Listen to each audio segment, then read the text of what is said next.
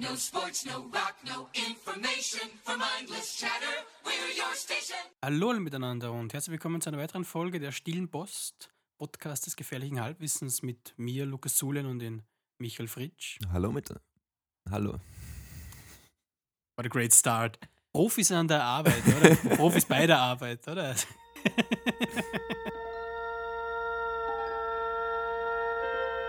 Space, a final frontier.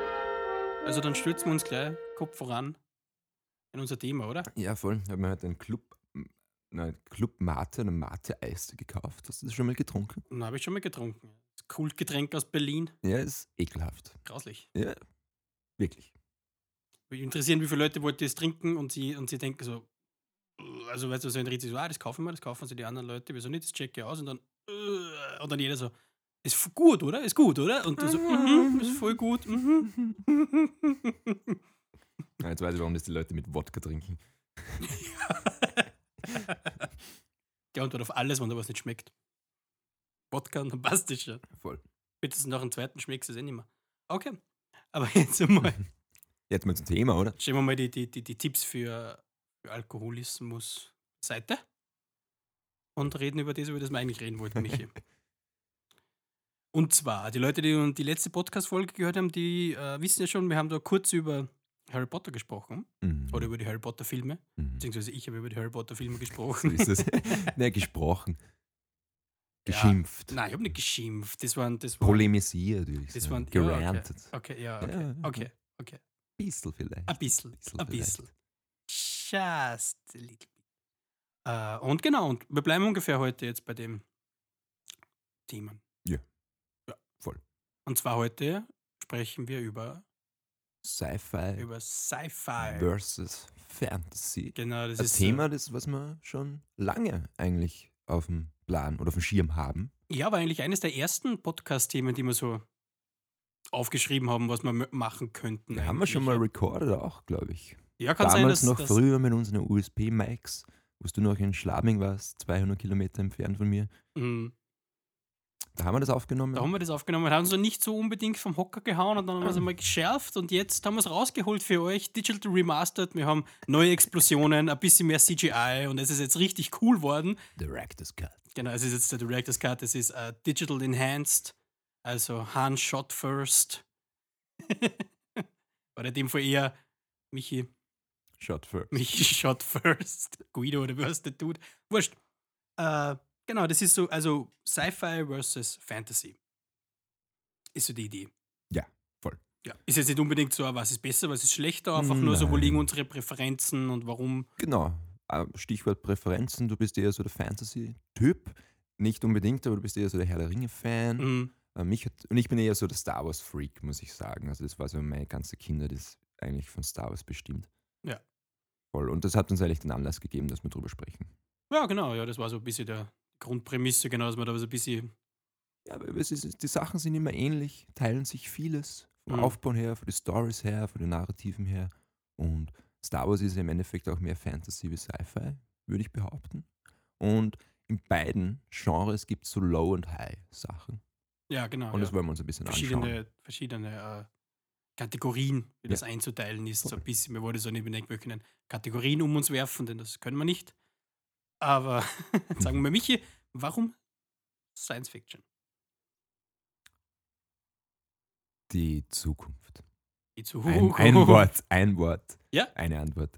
Die Zukunft. Nein, warum Science Fiction? Für mich war das immer, der, dass die, die Menschen greifen zu den Sternen oder wollen, wollen dahin. Und es war Mhm. für mich immer so der Shit, glaube ich einfach. Es ist einfach so die Idee, dass man über unsere Grenzen hinausgeht. Ins Unendliche und noch viel weiter, Mhm. wie es bei Toy Story heißt. Oh yeah. Ja. Sci-Fi at its finest. Fast Lightyear. Und es hat auch bei mir wirklich angefangen mit Star Wars. Also Star Wars war so der erste Film, Live-Action-Film, also kein Disney-Zeichentrick oder sowas, der sich so wirklich eingeprägt hat bei mir. Ich als bin Mhm. mit meinem Vater zur Free-TV-Premiere den ersten Star Wars-Teil gesehen, also die dunkle Bedrohung. Das ist auch so ein Guilty Pleasure von mir, muss ich sagen, weil ich mag den Film eigentlich immer noch. Da bin ich zu einem Freund gegangen mit der Kassette aufgenommen, habe ich den Film aufgenommen auf ORF und habe mir, glaube ich, so jeden Tag reingezogen. Und meine Mama erzählt das auch immer, dass ich an jeden freien Tag oder wenn ich alleine zu Hause war, habe ich immer die Star Wars-Filme angeschaut. Also so 100.000 Mal auf und ab gesehen. Und von da, von diesem Punkt habe ich angefangen und ich bin, schaue auch gern Star Trek. Ja. Und bin großer Doctor Who-Fan. oh, Dr. Wer? Doctor Who, Dr. Wer? Doctor Who. Was? Nein. okay, ja, Dr. Who, ja. Cool. Aber wie geht's dir? Du bist Star Wars-Fan, das weiß ich ja. Ja. Ja, ich, so- ich bin auch grundsätzlich, also Science Fiction, wie du schon gesagt hast, ich bin dann vielleicht eher ein bisschen mehr in der Fantasy-Richtung. Das hat aber auch mit anderen Präferenzen von mir zu tun eigentlich. Mhm. Aber ich mag Star Wars natürlich. Auch ein großer Teil meiner Kindheit. Wo ich sagen muss, meine ersten Erfahrungen mit Star Wars waren eher äh, Videospiele. Oh, okay. Über die Videospiele okay. von meinem Mhm. Bruder früher gespielt hat, der ist ein bisschen älter wie ich. Und der hat dann eben so Sachen gespielt wie äh, Star Wars Battlefront, Ja, wie ähm, ähm, ähm, ähm, ähm, äh, Old Republic. ja, die, die, ja, genau, oder? diese Sachen oder, oder die Videospiele zu den Filmen, sowas wie äh, Die Rache der Sith für die PlayStation 2 oder sowas. Das habe ich, glaube ich, auf und runter gespielt, bevor ich, glaube ich, den Film wirklich gesehen hatte. Ja, es gibt für Nintendo 64 gibt es diese Pod Race. Ja, genau, das gibt's Teil, auch, ja, auch ja. gehabt. Ja. Also, das war wirklich so mein erster Zugang eigentlich zu diesem äh, Science-Fiction-Ding. Und dann eigentlich ähm, andere Geschichten. Mhm. Denn so ein bisschen diese, ähm, ich weiß jetzt nicht genau, ob das jetzt wirklich so in diese, dieser Science, diese, finde ich eigentlich interessant, diese Science-Fiction-Literatur, diese ganz großen Dudes, die sind ja dann eigentlich so anzusiedeln in den 30, ein bisschen früher auch noch, aber so 30er, 40er, 50er, 60er Jahren eigentlich, oder? Wo diese, Ja, ich würde sagen, es fängt mit Jules Verne an. ja genau, mit dem wollte ich eigentlich anfangen, so 19. eigentlich so der ersten, der hat ja auch die äh, Trip to the Moon geschrieben, oder? Wenn ich mich nicht Ja, irre, ja, oder? Voll, voll. Und genau, und ich glaube, so die ersten, das waren so wirklich dann so die ersten ähm, Momente mit diesen ähm, Kinderhörbüchern in meinem Zimmer oder sowas, Mhm. sozusagen, mit sowas Mhm. wie, ist jetzt vielleicht nicht unbedingt dieses Science Fiction, aber ist auch mit dieser Techno, mit dieser, definiert sich für mich ja auch immer Science Fiction mit dieser erweiterten Technologie, also als Technologie, die Jahre in der Zukunft Ja, liegt. ja, sowas ja. zum Beispiel wie für mich auch immer so 20.000 Meilen unter dem Meer oder sowas war auch so ein bisschen Ist ja auch Ja. Sci-Fi. mit dem ersten U-Boot, mit der Nautilus und mit dem ganzen Mafuz. Ja, das, das, ich, das finde ich ja auch extrem cool an Sci-Fi, bei diesen alten Sachen und auch bei diesen, wie du sagst, das, die ganzen Bücher aus den 50er und 60er Jahren, was dann meistens schon so orwellianische, dystopische Ja, Sachen genau, sind, in Brave New, World, Richtung. Brave New World oder 1984, die, oder wie zum Beispiel der Hitchhiker's Guide Through the Galaxy, also Mhm. bei Anhalter durch die Galaxie. Im, Im Endeffekt, der Hitchhiker's Guide ist eigentlich ein Smartphone. Und es ist cool, weil der Mensch kommt immer wieder, also der Mensch denkt sich was aus, das was dann in vielleicht 100 Jahren später dann wirklich Realität wird, schaut dann vielleicht ein bisschen anders aus. Und die Menschen, was die Menschen mit Smartphone machen, wissen wir ja. Ähm, aber trotzdem, ich finde, das, ist, das war auch immer so, das gibt mir auch immer so ein bisschen den Kick bei diesen Sci-Fi-Sachen, dass wirklich so Phänomene in diesen Literaturen oder in diesen Geschichten gibt, die dann zur Realität werden. Nach einer gewissen Zeit. Ja, genau. Ja. Es ist, wie du sagst, es ist dieser Blick in die Zukunft, diese stellenweise unvorstellbaren Sachen oder sowas, die man sich eigentlich, kann das jemals passieren oder wie schaut das aus oder so. Und Mhm. du hast ja auch recht. Ich finde das vor allem spannend, dass es irgendwo, ich glaube, das ist dann dieser, dieser, ich spekuliere jetzt einfach einmal. Ich glaube, das ist dann so ein bisschen dieser Anfang des Kalten Krieges, oder? Wo dann diese, weil ich habe immer diese, diese, ich weiß nicht genau, wo es aufgehört hat, oder? Diese Zukunftsfantasien so in den 30er Jahren mit den fliegenden Autos und alles das Ding und wir haben quasi die Probleme der Welt gelöst. Mhm. Und eigentlich dann ab einem gewissen Zeitpunkt sind die Zukunftsfantasien ja eigentlich eher dystopisch geworden, oder? Eher diese Terminator, eher diese Matrix-Angelegenheit, eher diese 1984-Geschichten so ein bisschen, ja, oder? voll. Voll. Also nicht, dass das vorher vielleicht gar nicht gegeben hat, aber glaube ich, vorher waren die Leute ein bisschen mehr hoffnungsvoller, oder? Oder kommt das nur mir so vor? Ja, ja, das müssten wir überprüfen, aber ich glaube, jein, sage ich mal. Also ich gebe dir recht und vielleicht auch nicht. Ich glaube, dass sicher irgendwie, wenn es so Jules Verne-Lins gibt, da sicher Gesellschaftskritik und das ist ja naja, auch natürlich auch. die Sache. Man findet ja eigentlich immer so diese Kollektivseele oder diese Mentalität, die was generell in der Gesellschaft herrscht, dann irgendwie ein bisschen ausstaffiert und in die Zukunft versetzt. Und ja, und ich, also ich glaube, das ist ja auch, man kann sicher die Faszination für UFOs kann man doch irgendwie psychologisch erklären.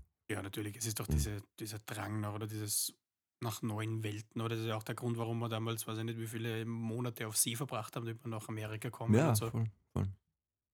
Das, ähm, Aber vielleicht ist das ja das, der, der Punkt, dass du sagst, im 19., 18. Jahrhundert, sagen wir mal, war Sci-Fi oder Science Fiction ein bisschen hoffnungsvoll. Dann hat der Mensch so grundsätzlich fast alles auf der Erde entdeckt und dann hat sie gedacht, okay, das war's jetzt. Scheiße. Und dann, was tun wir jetzt? Und dann ist dyp- dystopisch geworden. ja, ich finde für mich auch, jetzt, wenn man über das geredet hat, muss man eigentlich so, finde ich, so ein bisschen unterscheiden, oder? Weil ich meine, Science Fiction, sowas wie jetzt ähm, die Time Machine, Mhm. der Klassiker. Mhm. Ist ja auch äh, Science Fiction. H.G. Wells, Science Wells, Fiction, ja. ja. Schlechthin. Und ja, genau, und, und das auch so ein bisschen, aber das spielt irgendwie so in dieser, in dieser Jetztzeit und nachher mit dieser Erwindung, mit dieser Ding geht es dann so ein bisschen, also geht es dann in die verschiedenen Zeitepochen und wo auch immer dann hin und Ja, bis in diese äh, Zukunftsversion der Welt, die dann aufgeteilt ist, aber über das reden wir jetzt nicht. Und dann irgendwie halt dieses Set, aber das fängt ja an im viktorianischen England, wo das Buch geschrieben worden ist, auch Genau. zu dieser Zeit ungefähr, oder vielleicht ein bisschen später, ich weiß jetzt nicht ich genau. glaube, ein bisschen später geschrieben. aber worden, fällt halt ja. ungefähr in die Zeit auch rein. Und dann gibt es halt diese Settings, die komplett out of the world sind, wie äh, Star Trek zum Beispiel, das ja im Jahr 2200 irgendwas spielt oder so. Mhm, mhm. Also komplett, also wo man eigentlich die Erde, wo die Erde ja gar nicht vorkommt, wirklich in dem Sinne, oder bei Star Trek. Ja, die Erde ist so der Mittelpunkt des Universums, was irgendwie so ein bisschen witzig ist. Ist es so ein bisschen die, der, der, der Planet der Föderation. Ja, genau, das ist so der sozusagen, ja. Headquarter und so quasi. Okay. Da ist so immer nur das UN. Es ist nicht United Nations, sondern es ist halt die United Galaxy quasi. Ah, okay, okay. Also Und einfach so ein bisschen ausgedehnt worden. genau, so, und von so. denen gehen halt die Directives ja auch aus. Aber wo, wo, wo findest du dann mehr faszinierend? So ein Setting wie Star Trek oder Star Wars? Dass so wirklich out of this world ist, also komplett in einer anderen Galaxie oder halt bei Star Trek so 2, 3, 400 Jahre in der Zukunft, wann auch Mhm, immer. mhm. Oder so etwas wie Time Machine oder 1984 oder solche Sachen, die so real sind. Also real wirken mit realeren Settings oder mit greifbareren Settings, sage ich jetzt einmal. Ja, Star Trek ist, also ich glaube, der, der Vergleich zwischen Star Trek und jetzt irgendwelche H.G. Wells Bücher, die was ich alle wirklich gern mag, also äh, War of the Worlds, Mhm, ja, Und- oder und- Invisible und- Man oder so. Shit. ja. genau, und, und The Time Machine, das ist so ein bisschen mehr Unterhaltung. Okay. Und, und ah, Star Trek ist so ein bisschen mehr Unterhaltung, das wollte ich sagen. Ähm, weil Star Trek ja auch, und das mag ich ja an Star Trek so gern, das kann ich euch jedem ans Herz legen, das ist so die Idee, die Menschheit hat es geschafft. In Star Trek, in diesem Szenarium, hat es die Menschheit geschafft. Und uns geht es allen gut, es gibt keine, ähm, äh, es gibt keine armen Leute mehr auf der Welt, es gibt keine wirklichen Sorgen mehr. Und es gibt in der ersten, ersten Staffel von den ganz alten Star Treks, also mit, mit, mit dem Captain Kirk, also mit Leonard Nimoy und mit dem Ah, William, William, Shatner. Shatner, genau, äh, gibt es die eine Folge, wo ich weiß nicht mehr genau, wie das zustande gekommen ist, aber wo irgendwie der Abraham Lincoln auf, auf dem Schiff der Enterprise ist und Mhm. aus Versehen zu der ah, zu dieser schwarzen Frau, ich weiß jetzt gar nicht, wie die heißt, ähm, ne, Neger sagt, Neger sagt Echt? und sich dann Ja. entschuldigt. Mhm. Und, und die schwarze Frau überhaupt nicht an, äh, äh, sich angesprochen gefühlt hat und sich überhaupt, und überhaupt nicht verletzt war, weil sie die Idee von Rassismus nicht mehr gekannt hat. Und das mag ich an der Idee von Star Trek so gern. Und das ist Unterhaltung. Mhm. Das ist einfach schön zum Schauen an einem regnerischen Samstag wie heute. 1984 ist es real. Ja, also immer wieder Teil von Diskussionen. Ich glaube, man kann heutzutage kaum einen Fernsehsender Ja. einschalten und in eine Woche schauen und da sind irgendwann mal 1984 erwähnt. Voll. Obwohl ich finde, dass Brave New World, hast du Brave New World schon mal Brave New gelesen? World, ja genau. Von Das ist eher Huxley? so unser, unser habe ich gelesen, ja, das ist dann eher Ich finde, so. das trifft eher zu auf unsere Welt, wo halt quasi alles nicht mehr so gefühlsbetont ist und total hohl und idealistisch. Mhm. Und es ist jetzt nicht so dieser fas faschistische Staat, was jetzt, glaube ich, Also nicht so 1984 ist so wirklich dieser, dieser, diese kalt, kalte Kriegsmentalität so ein bisschen, oder glaube ich, oder diese Angst so ein bisschen davor, passt. oder so in Ja, diesem Ding quasi sozusagen. Definitiv. Dass du eben von diesem Big Brother, von diesem, von dieser Partei, von diesem kommunistischen, was auch immer das jetzt in dem Fall jetzt nicht, aber ich glaube, die Angst eben vor dieser Kommunismus oder vor diesem Ding ja genau quasi, das ihn motiviert hat.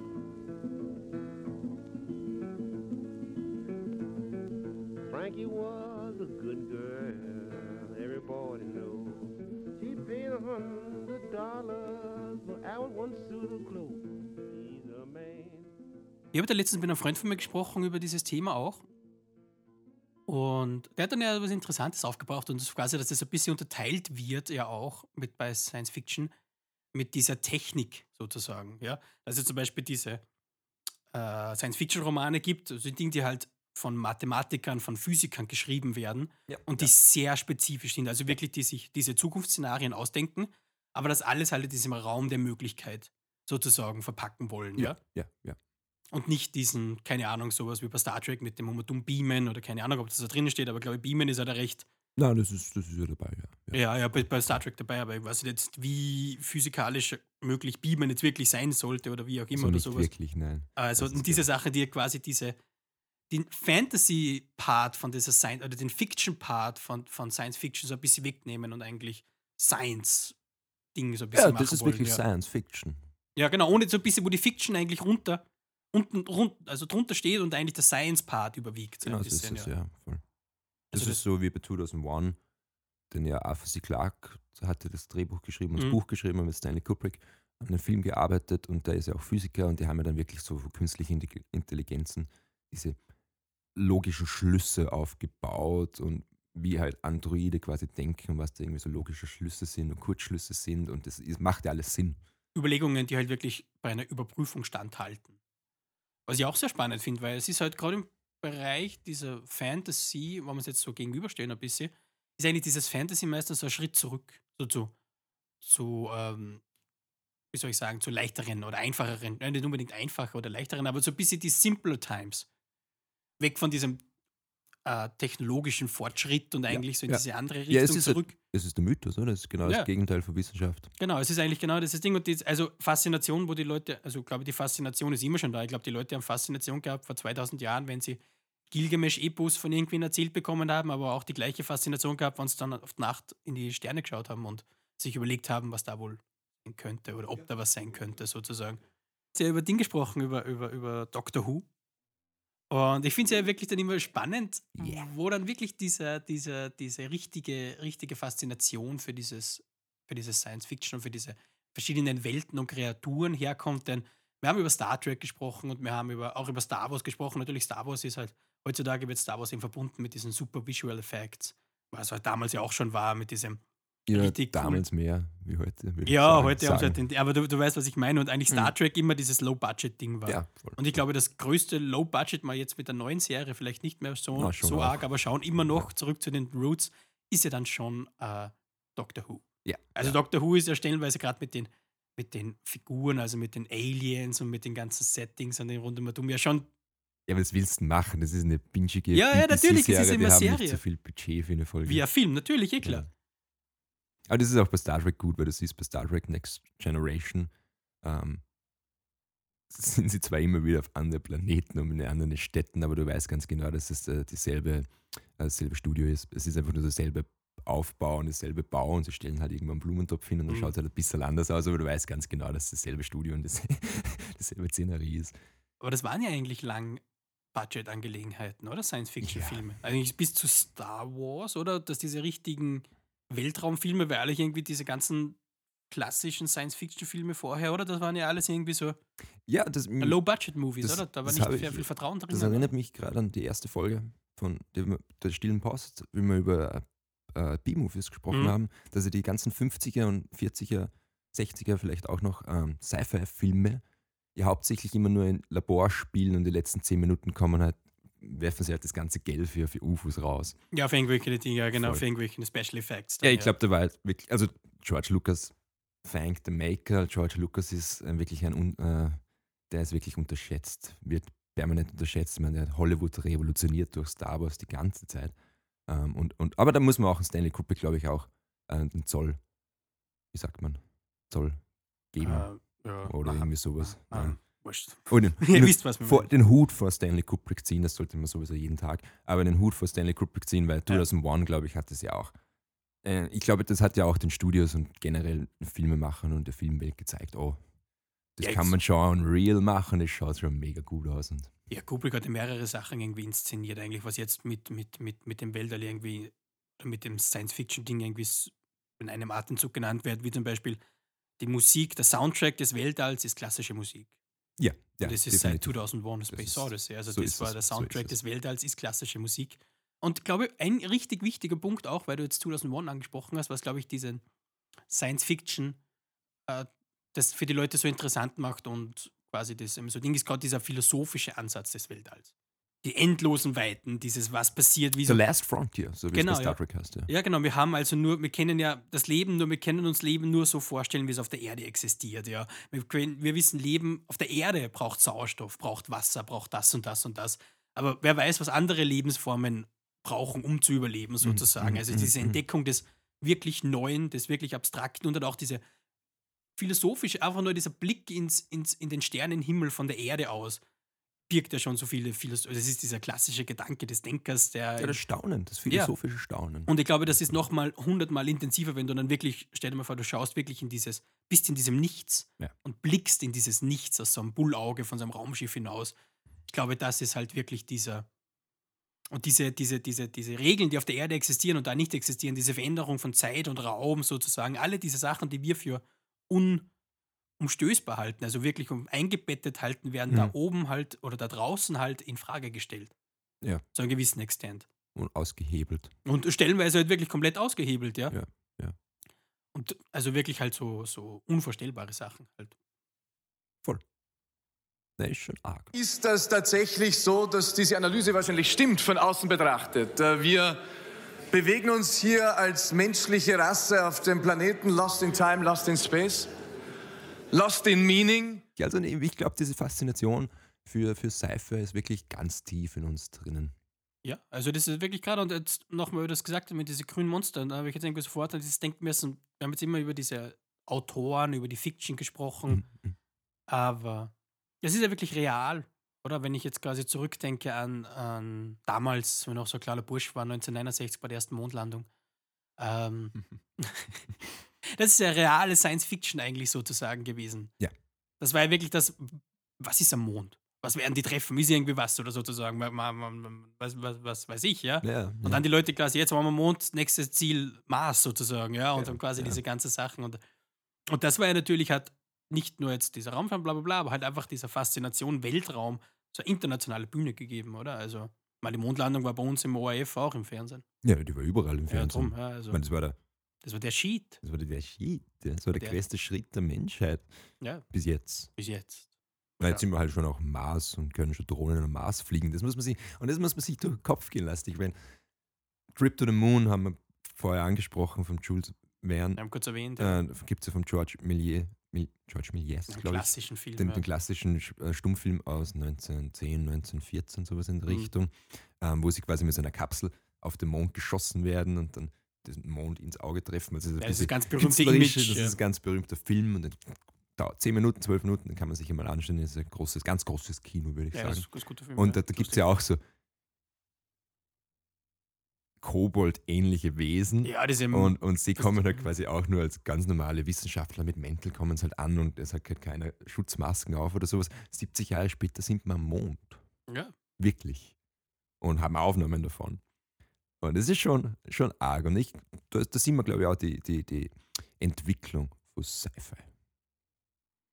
Klar, wir haben so diese Sachen die was, die, aus dem 19. Jahrhundert, frühen 20. Jahrhundert, was mir jetzt eigentlich schon fast belächeln Mhm. weil schon so outdated sind.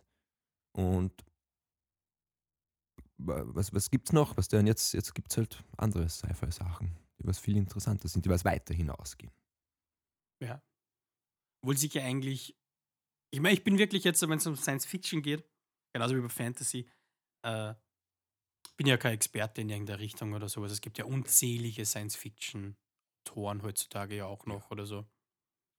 Aber Für mich hängt sich das eigentlich immer an diese. Also eigentlich,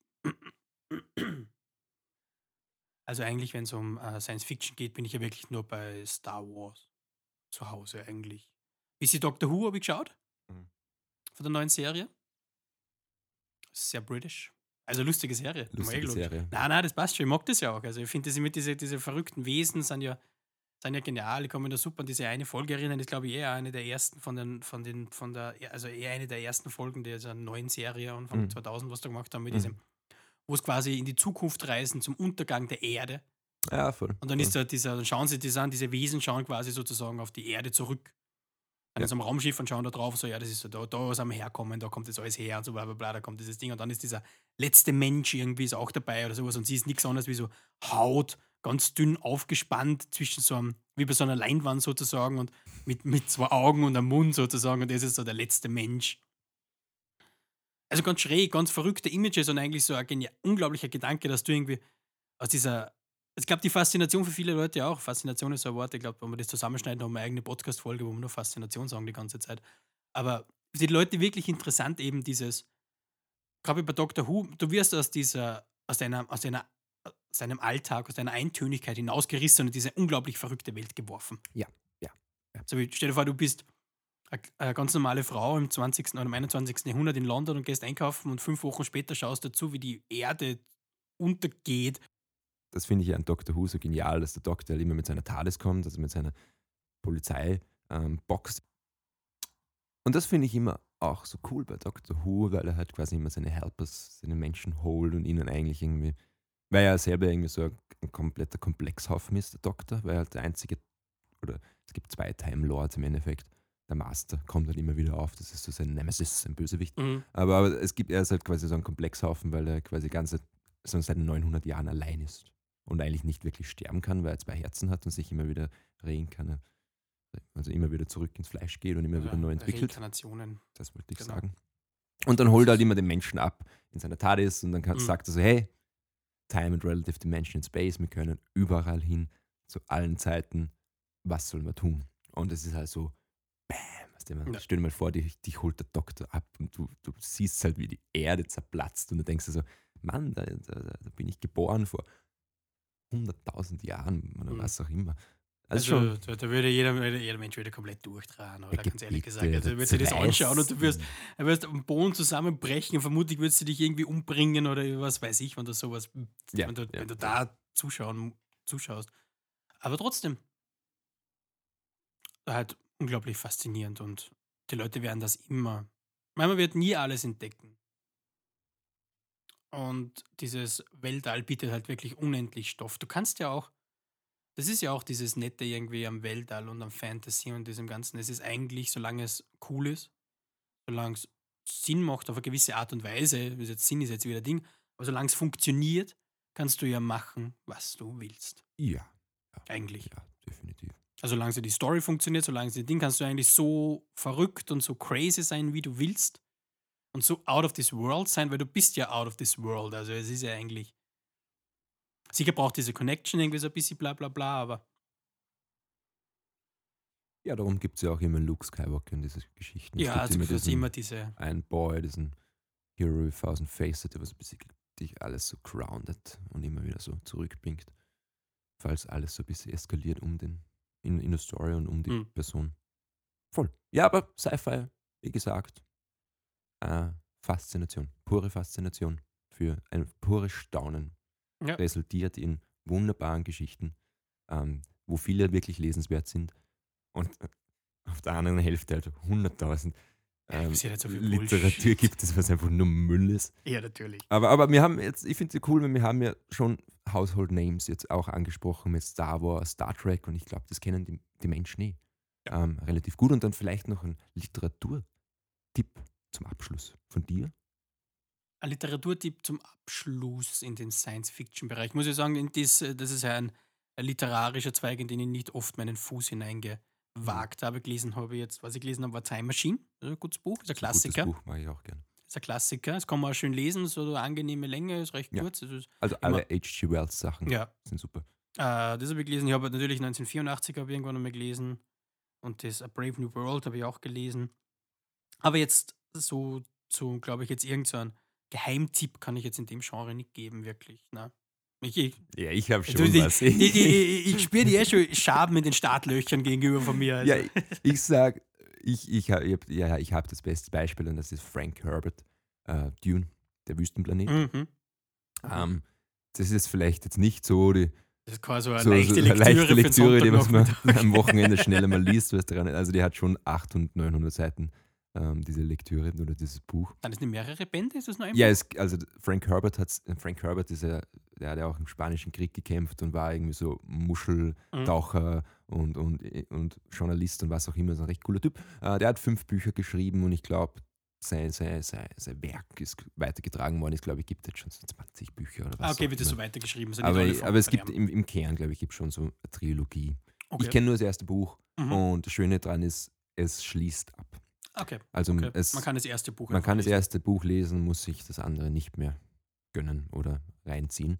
Und ja, und dann kommt jetzt auch im, im Herbst, auf den ich mich wirklich, wirklich freue, kommt im Herbst, kommt ähm, der Film Ja, der hätte ja eigentlich eh schon Dan- länger rauskommen von sollen. Dennis eigentlich, Villeneuve, Ja. einer der Visionary Filmmaker, einer der besten unserer Zeit. Und dieser Film wird großartig, weil wenn man sich für Dune interessiert, soll man auch mal die, die Geschichte ähm, sich anschauen. Wenn man sich für Dune interessiert, sollte man sich auch die Geschichte anschauen, wie oft versucht worden ist, dieser Film, ähm, äh, diesen, dieses Buch zu verfilmen. Ja, Da- da gibt's auch David eine- Lynch, ja David auch Lynch hat den Film ja auch gemacht. 80ern, 90ern oder Den so, muss man sich nicht ansehen. Aber ja, Dune, also extrem coole Geschichte. Mhm.